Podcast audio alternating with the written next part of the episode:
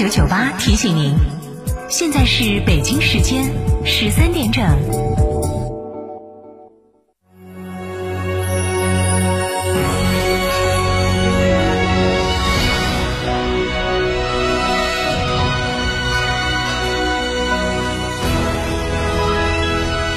成都的声音，FM 九九点八，成都人民广播电台。新闻广播。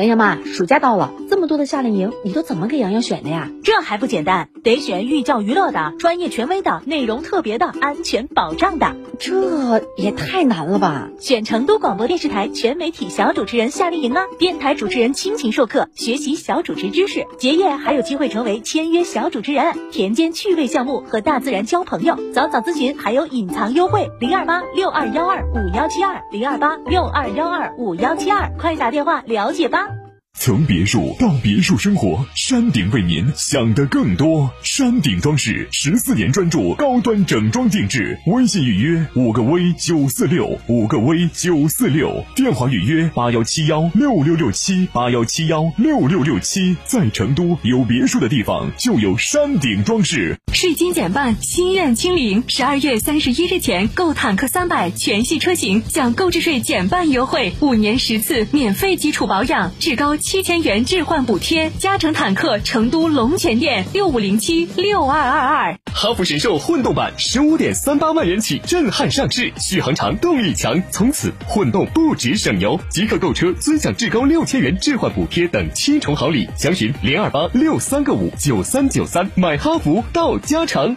欢迎光临天成餐厅，这里为品牌提供经典广播电视新媒体做法，有品牌宣传、软性植入、专属定制活动执行，独家代理成都电视台全频道频率以及看度 APP 广告业务。天成传媒层出不穷，合作热线八四三三六九五五九九八快讯。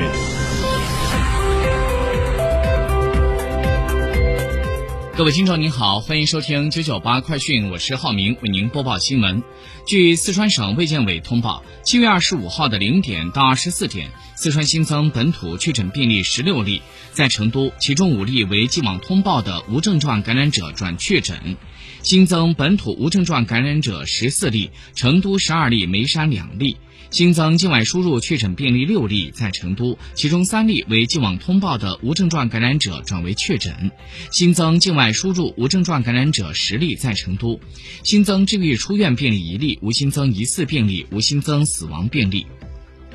昨天。中国政府网发布消息，国务院办公厅关于同意建立数字经济发展部际联席会议制度的函。国务院同意建立由国家发改委牵头的数字经济发展部际联席会议制度，主要职责是协调制定数字化转型、促进大数据发展、互联网加行动等数字经济重点领域规划和政策，组织提出并督促落实数字经济发展年度重点工作，推进数字经济领域。制度、机制、标准、规范等建设。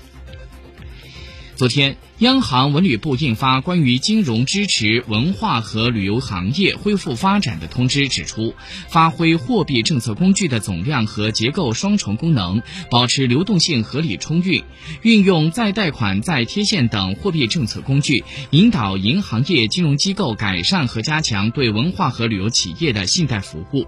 鼓励各级文化和旅游行政部门加大对受疫情影响的企业提供贴息支持，发挥政府性融资担保体系在降低文化和旅游企业融资成本中的作用。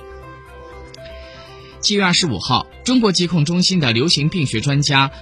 吴尊友在微博里面发文说，六月二十四号，中国台湾地区报告了猴痘确诊病例，目前暂时没有在内地、香港和澳门发现猴痘病例的报告。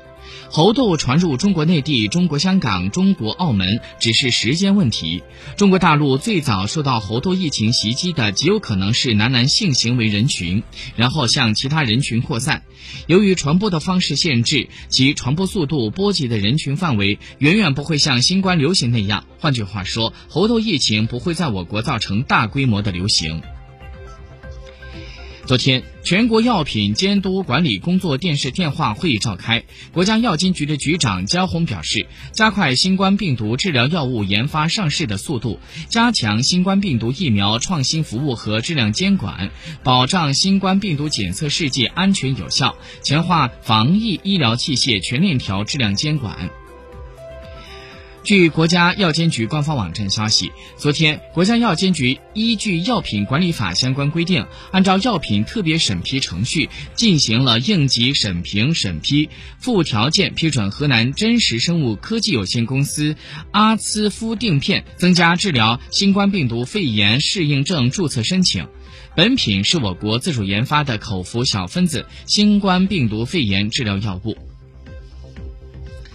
国内的油价有望迎来三连跌。就在七月二十六号的二十四点，国内新一轮成品油调价窗口将会开启。机构预测，成品油的价格将会迎来年内的第四次下调。据机构测算，国内的汽油、柴油下调幅度在每吨三百二十元，折合汽油、柴油每升下调二毛八左右。本轮油价调整落地之后，部分地区的九十五号汽油有望回归八元时代。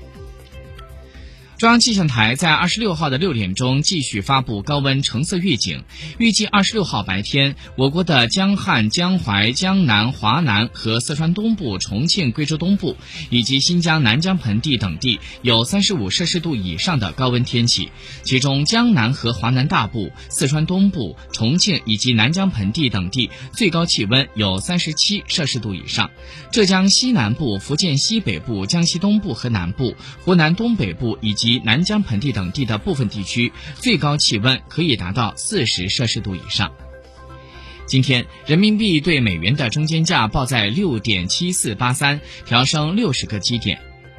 国际消息。据乌克兰国家通讯社在日前报道，乌克兰在二十五号当天宣布，计划本周从乌克兰的黑海港口启动粮食外运，第一批粮食将从切尔诺莫斯克港口发货。乌克兰基础设施部的部长库布拉科夫在日前表示，关于黑海港口外运农产品联合协调中心的内部技术文件将会在未来两天制定完毕。该联合协调中心有望在二十七号开始运行，而在两周之内，乌克兰将会在技术上准备好从包括敖德萨港在内的全部三个黑海港口出口农产品。他还表示，恢复黑海港口开放有望为乌克兰带来十亿美元的额外收益。乌克兰每个月农产品的出口量将会达到三百万吨。俄罗斯国防部的发言人科纳申科夫二十五号通报，俄军使用海基远程高精度武器打击了乌克兰西部的一处转运基地。这个基地存放着美国向乌克兰提供的海马斯高机动性多管火箭炮系统和 M 七七七榴弹炮炮弹。俄军还在哈尔科夫州以及顿涅茨克州的地区袭击了多架乌军的无人飞机。俄罗斯的外交部的发言人扎哈罗娃在二十五号就欧盟决定增拨五亿欧元用于向乌克兰提供武器一事回应说，提供给乌克兰的武器已经开始在其他欧洲国家出现，并且补充了当地有组织犯罪的武器库。